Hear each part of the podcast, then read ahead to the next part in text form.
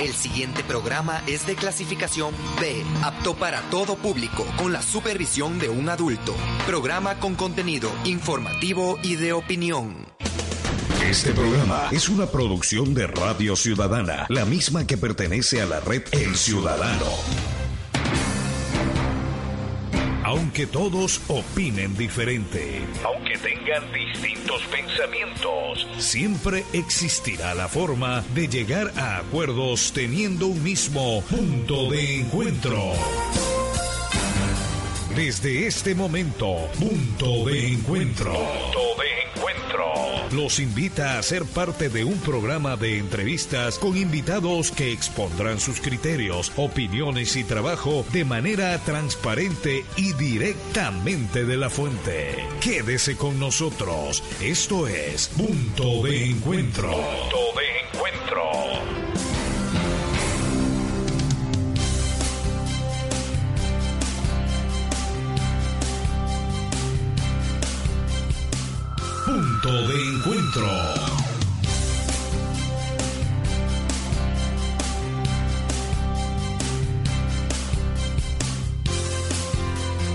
Bien, ¿qué tal amigos oyentes? Eh, Muy buenos días, bienvenidos, bienvenidos ya a punto de encuentro. Hoy día jueves, ya iniciamos entonces esta jornada laboral, saludando a todos los amigos oyentes en el país entero a través de la señal de Radio Ciudadana. Los saluda acá en la ciudad de Guayaquil. Quien les habla Javier Figueroa. En los controles me acompaña Juan Carlos García en la ciudad de Guayaquil, en la ciudad de Quito, Nelson Salazar. Iniciamos ya este espacio de entrevistas con la presencia vía telefónica eh, con el señor Osvaldo Chica. Él es el presidente de la Central Única de Trabajadores, la CUT. Eh, vamos a conversar con él varios eh, temas importantes, temas de actualidad. Señor Chica, ¿qué tal? Muy buenos días, bienvenidos, bienvenido a la radio de la Presidencia de la República. Sí, muy buenos días y un saludo pues cordial, combativo, revolucionario pues a toda la clase obrera del país. Y permítame corregirle algo, es Central Unitaria de Trabajadores, no única. Central Unitaria de Trabajadores. Muy bien por la aclaración. Bien, eh, señor Chica, eh, primero que nada, antes de conversar del tema de las eh, reformas eh, laborales que planteará pues el, el presidente de la República, es importante conocer en, en esta coyuntura política que se vive actualmente en el país, conocer la posición de, de la CUT frente al tema eh, de el tema que ha pues generado tanta polémica en estos últimos días, que es pues el cese de funciones del alto mando militar. Eh, muchas organizaciones, organismos se han eh, han respaldado la posición del presidente de la República en este tema. En este caso, ¿cuál es la posición eh, de la Central Unitaria de Trabajadores? Bueno, nosotros hemos tenido una posición eh, muy crítica al respecto.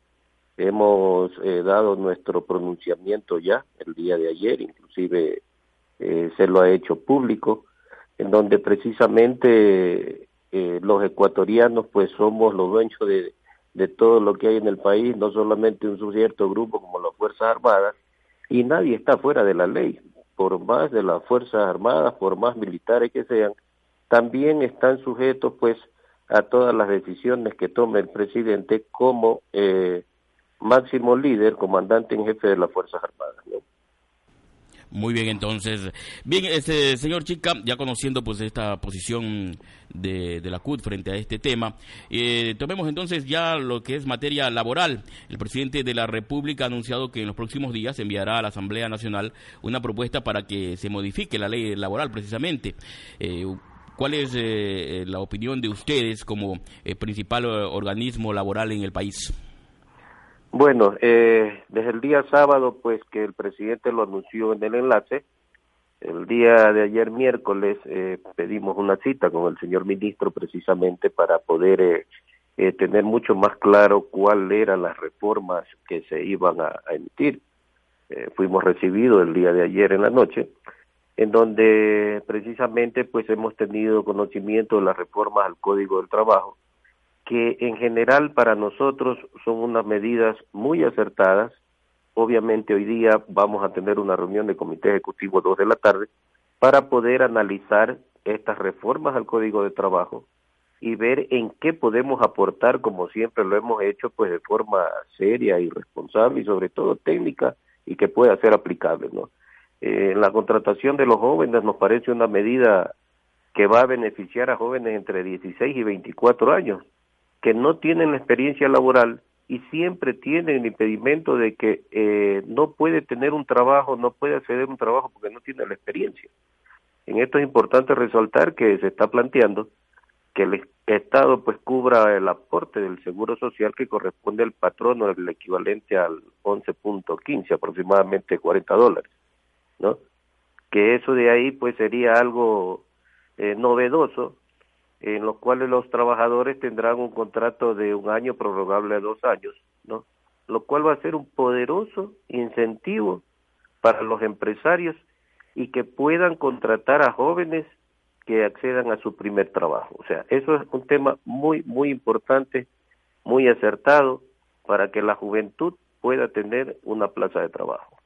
Tengo entendido también que en el tema de, por ejemplo, de las prácticas laborales ya se va eh, o se plantearía el tema de eliminar el pago de una remuneración, también para motivar precisamente a que los jóvenes tengan esa oportunidad a hacer pasantías y a empezar ya en la práctica laboral, eh, señor eh, Chica.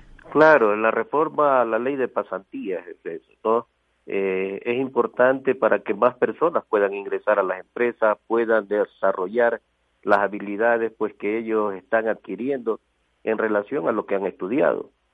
Eh, el planteamiento es pues de que no se reciba el salario básico, ¿no? Eh, establecer un plazo máximo y obviamente acordado entre, entre las partes, ¿no? Pero además de eso, la empresa, y esto es muy importante, tendrá la obligación de afiliar al pasante basados en el salario básico unificado. Ah, para que de esta manera el joven pues ya empiece a, aportar y ya tenga una historia laboral dentro del seguro, ¿no?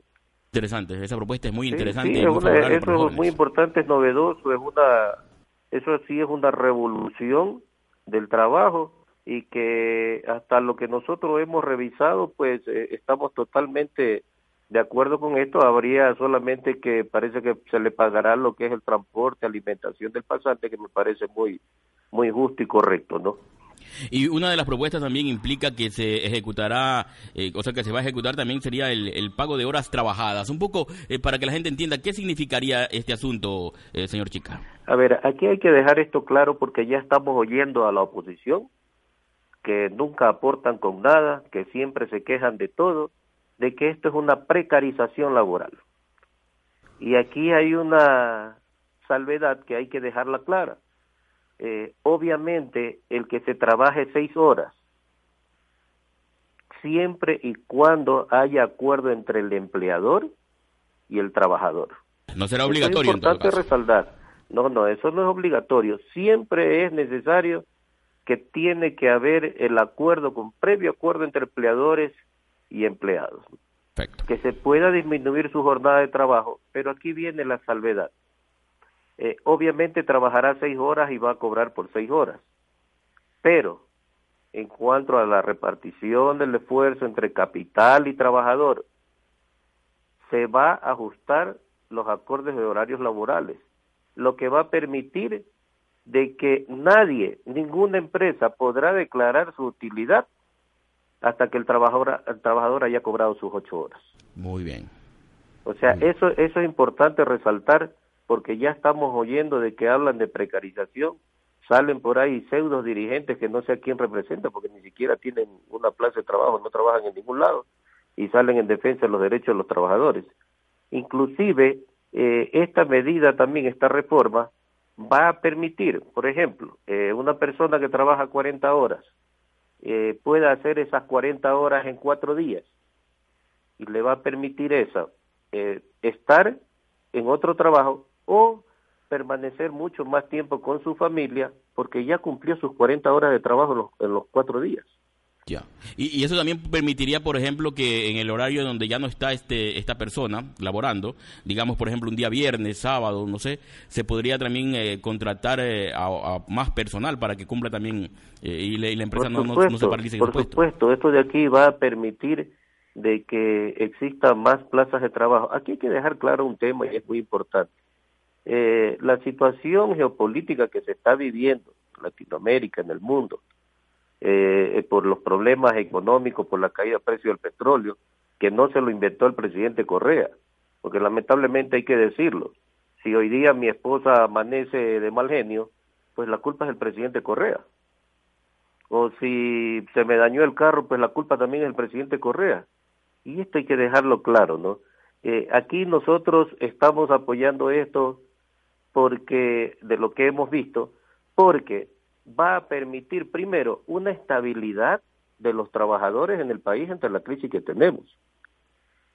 Y que no vayan esos trabajadores por la crisis al desempleo porque habrá empresas pues que no pueden seguir manteniendo a los trabajadores pero si se les está dando eh, una, unas reformas al código de trabajo para que ese empleador no despida ningún trabajador eh, yo no creo que haya alguien que se vaya a oponer a una situación de esta donde se defienden los derechos de estabilidad. Correcto. Eh, señor Chica, ahora eh, hay un tema que siempre se discute, se habla sobre el tema de las eh, diferentes modalidades que hay de contratación a plazo fijo, ¿no? sabemos que se podrían incorporar con esta propuesta presidencial nuevas formas de contratación a plazo fijo. Actualmente, ¿cuáles son estas formas y cuáles se podrían incorporar, obviamente, en beneficio de la clase trabajadora? Bueno, yo creo que esto de aquí es importante también. Hay diferentes modalidades de trabajo. Hay modalidades de trabajo, pues, en los cuales eh, no tienen una estabilidad constante. Pongamos el caso de los de los trabajadores de la construcción. Termina su construcción y ellos terminan ahí su trabajo. Entonces, en esos casos se pueden establecer contratos a plazo fijo por el tiempo que dure la obra.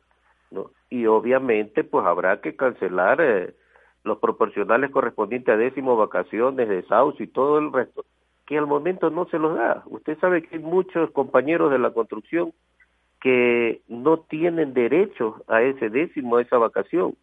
Entonces es importante de que en el sector de la construcción se puedan realizar este tipo de contratos para la ejecución de la obra, ¿no? Mientras dure la ejecución. En el sector agropecuario también podemos eh, tener el mismo ejemplo. No tenemos el trabajo todo el año, los trabajos son temporales, son de acuerdo a la época de producción de la fruta, del vegetal. Entonces, eso de ahí también eh, es importante de que se realice el contrato a un año, que pueden ser renovables, continuo o discontinuo, ¿no? Y obviamente se está proponiendo en esta nueva reforma un recargo del 8.33% proporcional de décimos, vacaciones, bonificaciones de desahucio, etcétera. Que contempla un factor de ajuste, pues, eh, muy importante del 1.36 por descanso obligatorio. En el sector pesquero tenemos la misma situación, o sea, tenemos varias áreas en las cuales tanto el empresario, pues, no puede mantener eh, realmente un trabajador eh, todo el tiempo, sino que tiene que hacerlo en el sector de la pesca de acuerdo a la temporada de pesca y también eh, la forma de pago tiene que ser acomodada de acuerdo a las partes, ¿no? Eh, y aquí hay un tema importante también que lo planteó el señor presidente y que vale la pena tocarlo, es el seguro de desempleo. Creo que el seguro de desempleo eh, va a ser importante en la medida de que se analice bien el tema. Recordemos que hay hasta el 15 de de febrero para enviarlo a la Asamblea Nacional en donde va a ser tratado y con la seguridad que nosotros también vamos a estar en esas mesas participando de esta reforma para poder hacer pues los ajustes o los requerimientos que sean necesarios de acuerdo a, a lo que tengamos nosotros con nuestros asesores. Pero este seguro de desempleo eh, va a ayudar pues a esa persona que no ha conseguido empleo ¿Y, esto cómo, cómo, se, cómo se aplicaría el tema del seguro del, del desempleo? ¿De, qué manera se, se lo pondría en práctica? Bueno, eh, como le digo yo, eso habrá que tratarlo en la Asamblea, de qué manera se lo va a poner en práctica.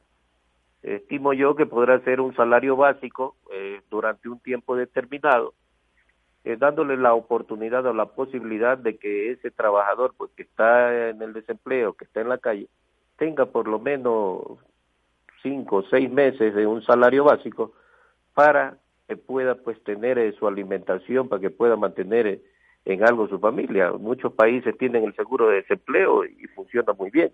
Ya, Habría que también similar a lo que es el fondo de cesantía, más o menos, ¿no? Sí, sí, por supuesto. Es más o menos modificando una cesantía y hacer un verdadero plan, un plan de pago para esa persona que está desempleada. Como le digo, pues la asamblea tendrá que, que ver, nosotros haremos nuestra propuesta también, ya se está analizando con los asesores nuestros, para hacer un planteamiento pues y, y poder... Eh, hacer una propuesta seria y responsable como siempre lo hemos hecho. Ahora, eh, según eh, lo, reflejan pues varios medios de prensa, escritos y también pues eh, televisivos, radiales, parece que de parte del sector empresarial también hay un respaldo, un apoyo a estas propuestas que planteará la presidencia de la República. Al parecer, en esta ocasión sí va a haber un consenso tanto entre la parte empleadora y también los trabajadores. Mire, yo voy un poco más allá de eso. Nosotros hemos pedido eh, al señor ministro de que ya empiece a funcionar el Consejo Nacional de Trabajo. Consejo Nacional de Trabajo que estará conformado por eh, trabajadores, delegados de los trabajadores, delegados de los empresarios, y que sean ellos quienes definan las políticas laborales. Obviamente la ley es bien clara, en caso de no haber acuerdo, pues el dirimente será el ministro. Pero creo que en esta situación, eh, tanto trabajadores como empleadores llegarán a un consenso, llegarán a un acuerdo dentro de esa de ese Consejo Nacional de Trabajo para que se pueda realmente pues beneficiar a la clase obrera que es la que más necesita en estos momentos. Ahora, ¿y el Consejo Nacional de Trabajo eh, qué pasa? ¿Por qué no, eh, no, no, no lo podemos ya en práctica, pues, esta importante instancia? Bueno, nosotros hemos insistido precisamente por eso, porque eh, el acuerdo dice de que el Ministerio de Trabajo a partir del mes de enero pues ya ya llamará para el tema del Consejo Nacional de Trabajo. Tengo entendido de que lo hará en los próximos días. Eh, eso nos ha sabido manifestar el señor ministro en la reunión que tuvimos el día de ayer, en el cual le insistimos pues el tema del Consejo Nacional de Trabajo. ¿no? Eh, esperemos de que en los próximos días se ha convocado este consejo para que realmente pues empiece a funcionar y que sean los trabajadores y los empleadores pues que decidan las políticas también. ¿Cuáles serán los máximos beneficios que se obtendrán para parte y parte de que funcione un consejo de, de, esta de esta índole? Bueno, yo creo que es importante pues la oportunidad que se le está dando a los trabajadores. Siempre eh, recordemos que gobiernos anteriores las decisiones se han tomado unilateralmente y este gobierno pues de los trabajadores y que es para los trabajadores porque nadie puede tapar con un dedo lo que el gobierno nacional ha hecho durante estos nueve años de revolución, una revolución pues totalmente entregada a los trabajadores del país. Eh, sabemos que va a ser eh, muy beneficioso porque los trabajadores y empleadores serán los que van a tomar las decisiones en todo este tipo de reformas y beneficios pues que puedan ayudar realmente a la clase obrera a que pueda desenvolverse en el país en un buen ambiente de trabajo. Muy bien, este señor Chica, eh, tomando otro tema muy, importante, sabemos que este gobierno pues ha hecho mucho por la clase trabajadora y uno de los temas eh, más relevantes fue sin duda el tema de eliminar la tercerización, ¿no? Pero eh, sabemos que hay todavía ciertas labores, ¿no? Ciertos campos de trabajo que todavía son cubiertos por ciertas empresas que cumplen esta labor de intermediación, ¿no? ustedes verifican, ustedes están siempre verificando de que estas empresas cumplan con todos los requerimientos legales y se cumplan con los derechos de los trabajadores en este sentido? Eh, ¿Cuál es el papel de la CUT eh, un poco para eh, coordinar, para controlar que estas empresas respeten a los trabajadores? Bueno, la CUT pues no es un ente de control, ni mucho menos. El ente de control es el Ministerio de Trabajo. Nosotros, a medida que recibimos las denuncias, porque no podemos como Central Unitaria de Trabajadores ir a una empresa y pedir pues la documentación que tiene, porque no nos lo faculta la ley eh, la entidad reguladora es el Ministerio de Trabajo, como le digo. Pero eh, a medida que tenemos las denuncias, sí estamos nosotros ejecutando las denuncias a través de la Central Unitaria de Trabajadores al Ministerio de Trabajo para que sea el ministerio pues quien realice efectivamente este tipo de verificaciones y de ser así pues las sanciones correspondientes que estipula la ley, ¿no? Muy bien, señor Chica. Eh, usted hablaba de que este gobierno pues eh, ha demostrado ser un gobierno eh, para los trabajadores. de su experiencia como dirigente laboral, ¿cómo era la situación antes de los trabajadores? ¿Cómo es ahora? ¿En qué ha cambiado? ¿Cuáles son los principales los principales pasos hacia adelante que ha dado el gobierno nacional en cuanto a materia laboral en el país? Bueno, recordemos, y el tema que usted tocó, un tema muy importante, lo que es la tercialización, eh, donde unos cuantos grupos, unos cuantos sabidos, eh, se llevaban el dinero del trabajador y al trabajador le pagaban una miseria. Pues este gobierno eh, terminó con eso, hay una ley muy clara con eso, y esos trabajadores pasaron a ser estables en las, en las empresas en las cuales laboraban con todos los beneficios como cualquier trabajador de esa empresa. Eh, le hablo de mi sector, en CNT nosotros teníamos eh, más de mil trabajadores y esos trabajadores son parte de la nómina de la empresa con todos los derechos que tenemos los trabajadores estables. Entonces, nadie puede tapar el sol con, con un dedo, como le decía, nadie puede desconocer eso. Nadie puede desconocer de que en nueve años de revolución ha subido el salario más de 170%. Nadie puede desconocer tampoco de que Ecuador es el segundo país con el mejor salario en la región, después de Argentina. Entonces, eh, hay, hay por qué apoyar, hay por qué respaldar a este gobierno, porque lo que ha hecho lo ha hecho en forma responsable, pensando siempre en los trabajadores. Cuando se pensó de que las remuneradas del hogar, las llamadas domésticas, mal llamadas domésticas, ganaban un salario de 80 dólares y sin embargo pues ahí nunca salieron las, las centrales que habían a decir eh, que se está precarizando ni que se está eh, tratando mal a, a esos trabajadores porque son trabajadores más de la patria. Ahora tienen un salario digno, tienen un salario básico, tienen derecho a vacaciones, tienen derecho a un horario de trabajo y eso para nosotros es importantísimo, de que por primera vez se ha considerado aquellas eh, personas que trabajaban en esta relación de dependencia y que fueron siempre invisibilizadas. Entonces nosotros eh, son parte de la Central Unitaria de Trabajadores, las remuneradas del hogar, a la cual nosotros también le damos todo el apoyo y todo el respaldo. Claro que sí, por ejemplo, el eh, tema también de que ahora pues es obligatorio que toda persona tiene que ser afiliada a la seguridad eh, social, ¿no? Antes pues obviamente eh, las personas tenían que simplemente acatar lo que disponía el empleador, ¿no? Y si querían lo, lo, afiliaban al IE, si no pues quedaba eso en el limbo, ¿no? Ah, sí, pues por supuesto, imagínese usted lo que usted dice, el empleador hacía lo que le daba la gana, perdóneme la expresión, pero esa es la realidad y si quería lo afiliaba y si no, no lo afiliaba y le decía anda, quéjate donde quieras. Pero ahora es obligación, inclusive sancionado con prisión, si es que un empleador no ha afiliado a su trabajador. Y en esto yo también hago un llamado a los compañeros trabajadores que sabemos que hay ciertos empleadores, eh, a nosotros nos hacen las denuncias, nos van llamando de que empleadores no aseguran a sus trabajadores todavía. Yo los invito a los compañeros, las puertas de la Central Unitaria de Trabajadores están abiertas. Hagan su denuncia, compañeros, que nosotros estamos para defender sus intereses y sus derechos.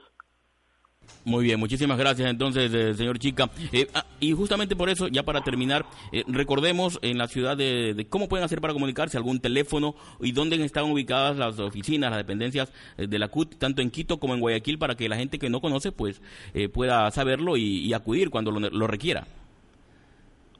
Sí, las oficinas nuestras de la Central Unitaria de Trabajadores y Trabajadoras del Ecuador están ubicadas en la de 18 de septiembre y PAES tenemos nuestro correo hotmail que es central unitaria trabajadores arroba hotmail.com o pueden visitar la página web también que es www.cut.gov.es.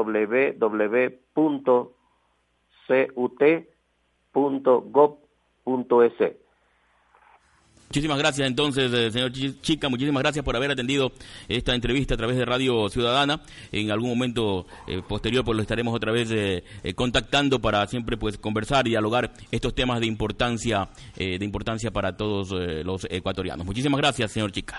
Muchas gracias a ustedes, gracias por la oportunidad que nos dan de informar la verdad a los trabajadores y que se mantenga la tranquilidad y la paz en el Ecuador, donde ciertos grupos pretenden pues desestabilizar el gobierno eh, solamente porque se vienen unas elecciones 2017 y ahora quieren salir pues como salvadores de la clase obrera. Estar atentos, compañeros trabajadores, no se dejen engañar por los mismos de siempre que ya nos mintieron y nos engañaron. Un abrazo cordial y un saludo para todos.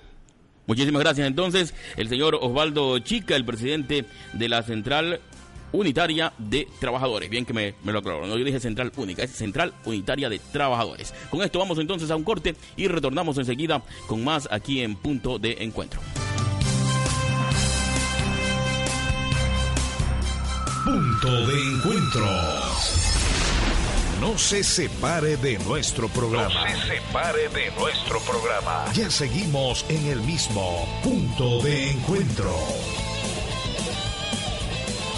Punto de encuentro. Radio Ciudadana inicia los anuncios. ¿Estás preparado para recibir a la fuerte etapa invernal que trae el fenómeno del niño? Para que las fuertes lluvias no te tomen desprevenido, recuerda que en primer lugar debes realizar un reconocimiento de las vulnerabilidades que pueda tener tu hogar y las de tu barrio, para lo que debes identificar posibles daños en tejados y desagües, para repararlos inmediatamente así como tener siempre a mano un kit de emergencia y un lugar seguro en donde tener tus documentos y los de tu familia. Además de colaborar para mantener limpias las alcantarillas, no arrojar basura y no obstruir los canales por donde pasa el agua. Recuerda, hay que estar preparado en caso de que exista una evacuación por inundaciones. En este caso, hay que identificar cuáles son las zonas seguras y albergues, que en general están ubicadas en las zonas más altas y debes ponerte en contacto con amigos y familiares para fijar a estas zonas seguras como puntos de encuentro. El fenómeno del niño está llegando a nuestras costas. Por eso, ahora es tarea de todas y todos estar prevenidos para así evitar que este ocasione pérdidas materiales o peor aún humanas. Este es un mensaje de Radio Ciudadana y la Secretaría de Gestión de Riesgos. Ante la continua caída de ceniza volcánica, esto es lo que debes hacer para limpiar los exteriores de tu casa. Si el patio de tu vivienda es de cemento, humedécelo con poca agua para evitar que se levante el polvo y barre inmediatamente porque se puede endurecer. No debes depositar la ceniza en drenajes o canaletas porque se pueden tapar en el futuro. Si tu patio es de tierra, remuévela y mézclala lo más que puedas. Si es de césped o grama, realiza una poda y retírala o también puedes enterrarla. Recuerda estar siempre protegido con una mascarilla, gafas protectoras y camiseta de manga larga. Y recuerda también estar siempre atento a información oficial a través de los diferentes medios de comunicación. Este es un aporte de Radio Ciudadana. Radio Ciudadana finaliza sus anuncios. Ya estamos nuevamente con ustedes. Gracias por esperarnos en este punto de encuentro. Punto de encuentro. Bien, y continuamos, continuamos acá en eh, punto de encuentro y ya tenemos eh, vía telefónica al economista Leonardo Vicuña, reconocido analista en nuestro país, y bueno, con él vamos a conversar también varios temas eh, relacionados precisamente con el tema, con el tema económico. economista Vicuña, muy buenos días, bienvenido a Radio Ciudadana. Muy buenos días, a la orden, amigo.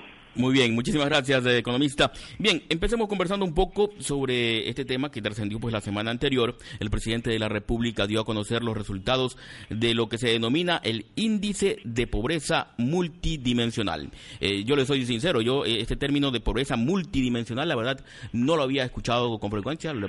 y un poco conocer qué significa esto. ¿Cómo le podemos explicar a la ciudadanía qué significa pobreza multidimensional, este índice que dio a conocer el presidente de la República? Sí, a veces los términos confunden un poco a título de elevadas técnicas, pero en realidad es una cuestión muy sencilla. Tradicionalmente la pobreza se la ha medido en función de los ingresos de la gente. Y entonces si la gente no tiene suficientes ingresos, eh, se la considera pobre, suficientes ingresos como para sobrevivir.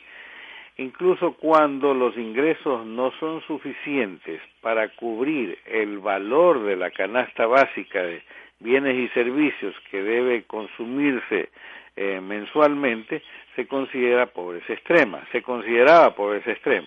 Esa era una forma de medir y una cuestión convencional internacionalmente aceptada.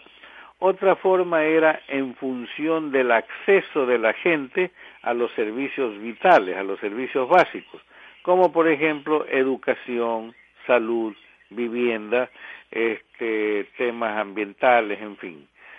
Bueno, eso ha sido modificado y ahora el índice se lo establece el índice de pobreza en una función multidimensional. ¿Qué significa función multidimensional? Que la gente está afectada en sus condiciones de vida por distintos factores, eh, insuficiente educación, insuficiente atención médica y en general servicios de salud, eh, temas relacionados con, con pensiones jubilares, por ejemplo, que no son suficientes, empleo infantil y de adolescentes, desempleo en, en forma tal que impide contar con ingresos familiares adecuados como para sobrevivir, falta también de servicios de agua por red pública, eh, ingresos insuficientes, hacinamiento de las viviendas, déficit habitacional, eh, temas relacionados con el saneamiento, eh, basuras, recolección de basuras, en fin, hay múltiples indicadores. De ahí viene el tema de multidimensional, es decir, una dimensión desde lo social, desde lo, desde lo económico, medida a través de indicadores. En concreto, eh, son cuatro dimensiones y doce indicadores. Y se considera pobre a la persona que tiene déficit de al menos cuatro de esos doce indicadores y pobreza extrema, eh, familias, personas que no tienen acceso a seis, al menos seis de los doce indicadores básicos. A eso se llama pobreza extrema. Entonces, eh, se ha asumido con respaldo internacional, en forma eh, institucionalizada, estas nuevas metodologías para medir la pobreza.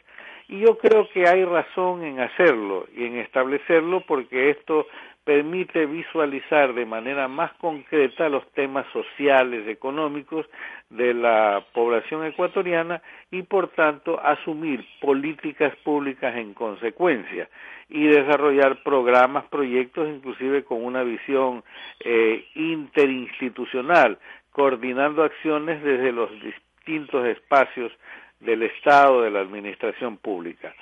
Creo que es importante este nuevo indicador, es más objetivo porque deja atrás una concepción que estaba un poco, por decirlo así, medio sesgada, eh, si se quiere patoja, llamémoslo así, más claramente. Es decir, usted, a pesar de que tenía ingresos suficientes, de repente no contaba por haber razones eh, no tenía acceso a, niveles de educación adecuados, a servicios de salud, por problemas de la administración pública, de las políticas de Estado, no tenía acceso a recolectores de basura y entonces se consideraba pobre y eso era pues bastante sesgado, bastante limitado.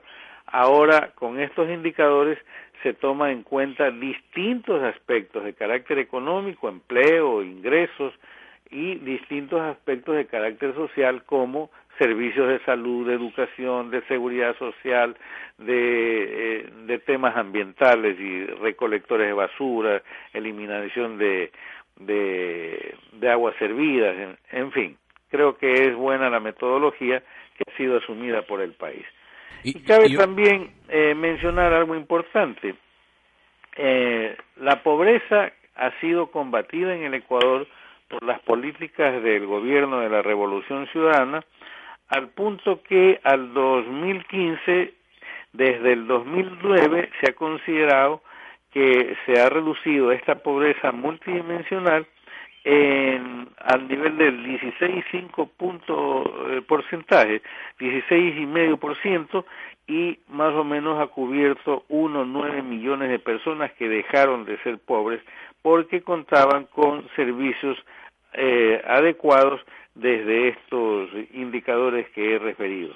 Esta es una, una buena eh, noticia porque es una información actualizada con esta nueva metodología y da cuenta pues de lo exitoso del modelo que la oposición y la derecha ecuatoriana critican con vehemencia pero sin razones. Claro, porque generalmente, pues, eh, obviamente la oposición eh, como que cierra un poco los ojos ante una realidad que es innegable, ¿no? Lo que se ha avanzado, por ejemplo, en temas de educación, en temas eh, de, salud, en temas de vialidad a nivel nacional, infraestructura, etcétera, obviamente ha coadyuvado a que se, se reduzca, pues, la pobreza sustancialmente, economista. Así es. creo que es importante señalar en términos de la pobreza extrema multidimensional pasó de 28.6% en el 2009 a 14.8% en el 2015, es decir, se redujo 1.8 millones de personas. Esas son las estadísticas oficiales, pero esto no es eh, que de repente ocurre, es producto del resultado de políticas económicas y sociales exitosas en el campo económico un manejo adecuado de la riqueza petrolera, que además fue rescatada de manos, el petróleo fue rescatado de manos de las multinacionales que asumían eh, para su beneficio más o menos el 80% de los ingresos del negocio petrolero en todas sus fases. Entregado el, nuestro recurso económico fundamental a las transnacionales por la partidocracia, el Estado apenas contaba con un 20% de los ingresos. Ahora la cosa revertió.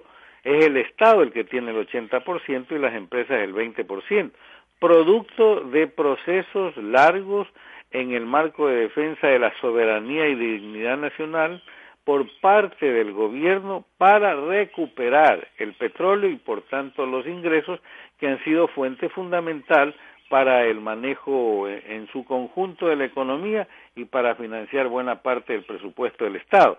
Ahora justamente estamos eh, sufriendo los duros efectos de la baja sostenida y sustancial del precio internacional, producto también de las de las políticas las políticas de, de la de los grandes monopolios y de las transnacionales que controlan el poder mundial y que afectan en general los países productores de materias primas, no solo el petróleo, en el caso nuestro también atún, cacao, en general en todos en todos nuestros países. Esta situación eh, es dura y por ello las medidas económicas que el gobierno viene asumiendo para paliarla, superarla y poder continuar con el proceso de transformaciones estructurales en beneficio del pueblo ecuatoriano. Eh, economista, su opinión sobre algo, una idea que siempre repite el presidente de la República, eh, que él sostiene, pues obviamente, eh, que obviamente la mejor inversión o el mejor gasto, digamos así, la posición dice se gasta, se gasta, se gasta. El presidente dice nosotros hemos invertido, ahí está el dinero en, en, obras, en carreteras, en hidroeléctricas. esta teoría, ¿cuál es su opinión sobre esta idea, esta teoría del presidente de la República que él sostiene que esa es la mejor inversión que se está haciendo en el país? Sí, el mejor ahorro es la inversión realizada en beneficio del aparato productivo nacional para desarrollar las actividades en los distintos sectores y en las políticas sociales con un objetivo de redistributivo de la riqueza en búsqueda de la justicia, de la equidad social. Petróleo, ingresos tributarios, sin elevar los impuestos simplemente con una buena administración, con una buena recaudación tributaria, evitando la evasión, el contrabando, eso ha fortalecido eh, la base financiera para las políticas públicas hacia el desarrollo y el bienestar social. Entonces tenemos petróleo, tenemos recaudación tributaria y por otro lado un buen manejo del tema de la deuda externa Recuerdo al país que se la renegoció más o menos tomando en cuenta un 20% del valor nominal de los bonos de 30 años plazo de la deuda, con lo cual el país eh, ganó alrededor de 7 mil millones de dólares. Y solo en el año en que eso se ejecutó, unos 2 mil millones, me parece que fue en el año 2013. Entonces, con esos recursos volcados hacia el desarrollo, por la vía de la educación, infraestructura, equipamiento, lo mismo por la vía de la salud, construcción de hospitales, de centros de salud, equipamiento de esos hospitales, eh, modernización en general de estos servicios. Por otro lado, vivienda social y la infraestructura que está a la vista de todos, sobre todo la vial, la vial, que significa carreteras, puentes, aeropuertos, puertos. Eso eh, ha significado volcar los recursos hacia el desarrollo social, hacia el desarrollo productivo, en una forma, para dar una idea simplemente así global, equivalente al mil por ciento más que todos los gobiernos juntos de los últimos 30 años. Esa es una utilización racional, patriótica, democrática, soberana de los recursos. Lo mismo en materia petrolera, en materia hidroeléctrica se ha modernizado y ampliado la base productiva del país al punto que ahora en el Ecuador es posible poner en la agenda el cambio del modelo productivo. Esto significa dejar de ser país primario exportador para incursionar en base a la energía que se producirá con las hidroeléctricas y ojalá cambien las condiciones para eh, alimentar, incentivar el desarrollo de los proyectos en el ámbito petrolero, definitivamente son la base para un desarrollo industrial diverso que viene asociado al tema del conocimiento, al tema de la educación, de, de las tecnologías avanzadas, para aprenderlas y difundirlas en el territorio nacional, en todos los sectores, y crear condiciones para elevar la producción, la productividad, siempre acompañado con políticas redistributivas que están en el orden del día de un proceso revolucionario serio que el pueblo ecuatoriano debe defender.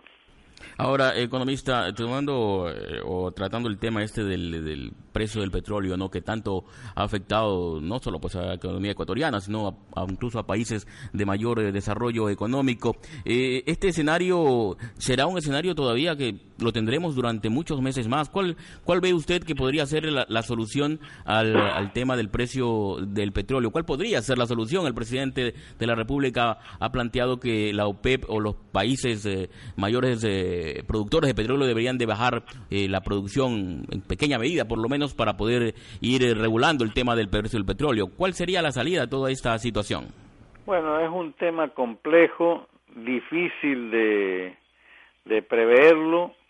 no está en manos de nuestros países resolverlo.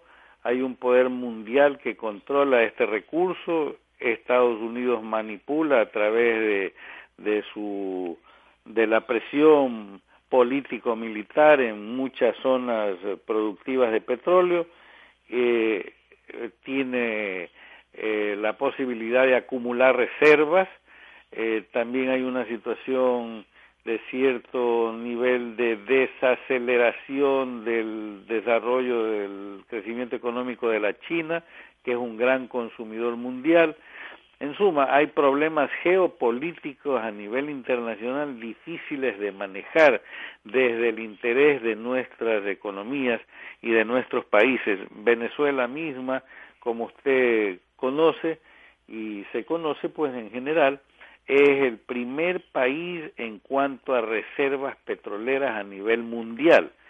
Nosotros tenemos un 20 este, la veinteava parte de lo que tiene en reservas eh, Venezuela. O sea, somos casi que marginales. Pero Venezuela está acosada a sí mismo por el imperio y por el poder mundial de todo tipo eh, en su proceso revolucionario, en su proceso de cambio y tiene dificultades. Entonces, hay, sin embargo, que hacer fuerza somos miembros del OPEP, tenemos que llevar nuestra voz, como en efecto se lo ha hecho a través del presidente, conjuntamente con Venezuela. pero a nivel mundial, los países que están en procesos eh, de cambios sociales, económicos, de cambios revolucionarios, tienen que hacer fuerza para defender en el ámbito del comercio internacional los precios de nuestras materias primas que se exportan. Entonces decía que eh, justo estamos eh, eh, en esa pelea, pero también es una oportunidad para ir viendo, a pesar de las dificultades económicas, la posibilidad de nuevas fuentes de financiamiento, de nuevos mercados. En eso el gobierno yo creo que ha tenido una, una acción exitosa también, limitada por la geopolítica mundial, pero hemos conseguido fuentes alternativas de financiamiento, hemos sido capaces de manejar la economía nacional en función de nuestros recursos, de nuestras prioridades, en buscar fuentes de financiamiento alternativas como la China. Eh, el, muchos de la derecha económica que quieren volver al Fondo Monetario Internacional no reconocen que el Ecuador ha sido un ejemplo para el manejo de su economía eh, con dignidad y en defensa de su soberanía, habiéndola rescatado, se la defiende ardorosamente e inteligentemente. Toda negociación de carácter financiero no va como antes con el Fondo Monetario Internacional, con los gobiernos de la partidocracia, asociada a pérdida de soberanía, a pérdida de dignidad, a saqueo de nuestros recursos, a depredación de la naturaleza, a cambios de gobierno, a golpes de Estado, a dictaduras y a paquetazos económicos con más impuestos, con congelación de salarios, con pésimos servicios públicos, como ocurría en los tiempos de la partidocracia. Ahora el Ecuador es un ejemplo de manejo digno, soberano, independiente por ello la consigna es no volver al pasado, como lo proponen los Nebot, los Dají, la derecha ecuatoriana, que ahora están utilizando inclusive eh, con cualquier pretexto hasta a militarotes, por decirlo así, malos militares aún eh, dentro de las Fuerzas Armadas y otros que, estando en servicio pasivo, están al servicio como el coronel Cobos al servicio de la vieja partidocracia y de la bancocracia, de las cuales ahora son sus agentes de seguridad.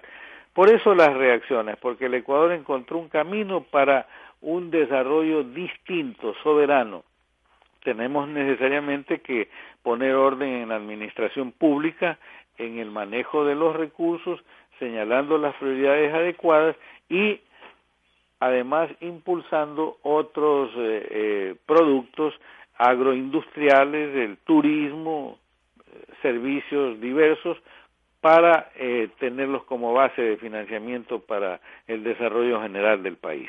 En todo caso, pues están, eh, según obviamente los criterios que escucho de su parte, se están tomando las medidas acertadas para enfrentar pues esta situación económica global que se, que se vive, ¿no? Porque eh, yo recuerdo pues eh, en gobiernos anteriores, con yo creo que con menos de la mitad de lo que sucede ahora ya hubiese, se hubiesen aplicado los denominados paquetazos económicos, que siempre pues obviamente los más perjudicados eran los sectores de, de escasos recursos economistas en cada circunstancia. Ahora uno de los voceros del Fondo Monetario Internacional, de la bancocracia, la partidocracia, Alberto Dají, a quienes para mí equivocadamente se le ha dado los espacios, inclusive desde sectores oficiales, para que vuelva a mentir, para que vuelva a confundir. En los tiempos de la partidocracia, de la ultraderecha ecuatoriana con el Partido Social Cristiano, recordemos que Alberto Dají fue ministro de Finanzas de León Febres Cordero. Y tan audaz fue su acción en contra de la soberanía y del interés nacional y popular desde el manejo de la política económica que el propio Febres Cordero lo calificó de terrorista económico. Imagínense esa, esa circunstancia que no hay que olvidar ahora es el recomendador de las viejas recetas fondomonetaristas y neoliberales para salir de la supuesta crisis en la que está el Ecuador, sin, que, sin reconocer el duro impacto de la baja del precio del petróleo. Aquí se ha manejado los recursos petroleros, habiéndolos rescatado con un sentido de desarrollo sostenido y con una visión social redistributiva y eso no puede cambiar. No podemos aceptar que se critique desde la oposición a título de altos, eh, altos recetarios técnicos que se critique una acción económica que busca alentar la producción, elevar la productividad, pero paralelo con eso, desarrollar programas y proyectos de carácter redistributivo desde lo social, así como también ajustar y crear nuevas leyes para los mismos propósitos redistributivos. No pueden salvarse los viejos ricachos de este país, los que históricamente han avasallado y esclavizado al indigenado ecuatoriano y han explotado a los trabajadores del Ecuador, desde las grandes empresas accesorias o vinculadas o sometidas a las transnacionales a los trabajadores de nuestra patria. Las políticas redistributivas, desde las leyes de herencias, de plusvalía, leyes tributarias, ajustando impuestos a la renta, tienen que darse en los términos técnicos y políticos oportunamente adecuados. Sin lugar a dudas, eso es así, pero no puede dejar de estar en la agenda esto.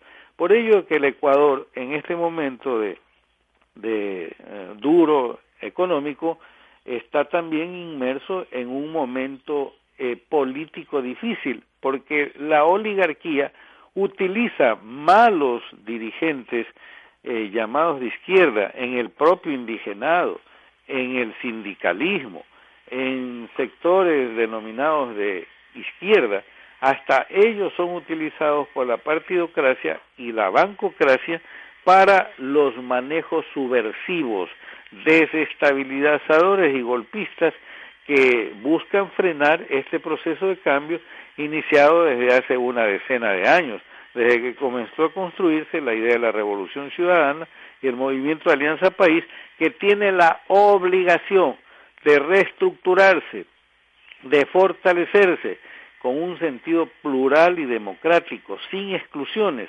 para volver a utilizar tácticas adecuadas para retomar, recuperar viejos nexos con sectores sociales y políticos que son beneficiarios de este proceso de cambio.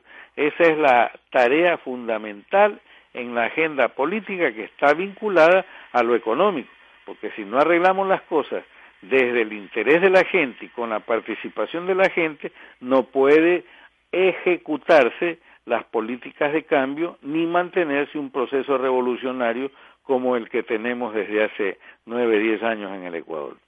Bien, muchísimas gracias, eh, economista Vicuña. La verdad ha sido muy interesante conocer pues sus criterios, su análisis sobre estos eh, temas importantes de actualidad eh, nacional. En cualquier momento pues estaremos otra vez molestándolo en su apretada agenda para que obviamente contribuya pues con estos criterios suyos que siempre es importante para que la ciudadanía conozca y pues también esclarezca algunos temas de coyuntura noticiosa que siempre pues están en la palestra en la actualidad. Muchísimas gracias, economista Vicuña órdenes. Muchísimas gracias. Bien, entonces la presencia del economista Leonardo Vicuña, la verdad, de eh, conocer eh, de primera mano del criterio de personas entendidas, expertos en el tema económico, siempre es eh, pues de importante aporte para toda la ciudadanía. Con esto, pues nosotros culminamos ya punto de encuentro en este día jueves, agradeciendo obviamente a nuestros entrevistados del día de hoy, tanto al señor Osvaldo Chica, presidente de la Central Unitaria de Trabajadores de la CUT, quien estuvo pues en primera instancia, y también al economista Leonardo Vicuña. Con esto nos despedimos en los controles de acá Juan Carlos García en la ciudad de Guayaquil, en la ciudad de, Quito Nelson Salazar, quien les habla su servidor Javier Figueroa. Continúen con la programación de Radio Ciudadana.